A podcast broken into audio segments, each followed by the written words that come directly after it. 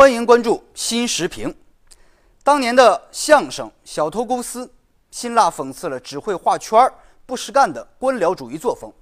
近日，天津市一名厅官因对发展形势不掌握、调查研究不深入、办事拖拉、效率不高，被就地免职。随着反四风不断深入，干部队伍中少数精于踢皮球、善于混日子的人，怕是好日子到头了。今年以来，不光天津、湖北、安徽等地也开展不担当、不作为、不落实问题排查和整治，向形式主义、官僚主义亮剑开刀，惩治慵懒散，从个别问责转为深层次、全面专项治理。群众对此拍手称快。党的十八大以来，反四风雷厉风行，持而不息，干部作风明显好转。但也要清醒看到，四风树倒根在。有的干部懒政怠政，不想为、不善为、不敢为，靠打太极、混日子，犯的就是四风的毛病。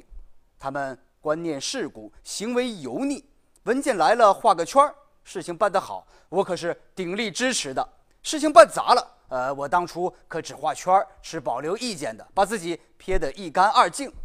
这里面裹着政绩一点不落、责任一点不担的精心算计，却藏不住失公德、损正德的私心私利。当官不为民做主，不如回家卖红薯。当前全面深化改革任务艰巨繁重，党员干部，特别是各级领导干部，要把责任扛在肩上，勇于挑最重的担子，敢于啃最硬的骨头，善于接最烫手的山芋。把工作抓紧、抓实、抓出成效。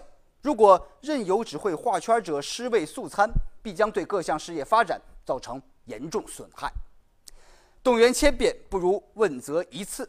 对那些不作为的干部，要用问责倒逼作风整改，还要完善干部考核任用办法，以实干论英雄，用实际分高下，健全能者上、庸者下、劣者汰的。正向选拔用人机制，才能让只会画圈者彻底失去生存的土壤，激发干部队伍干事创业的正能量。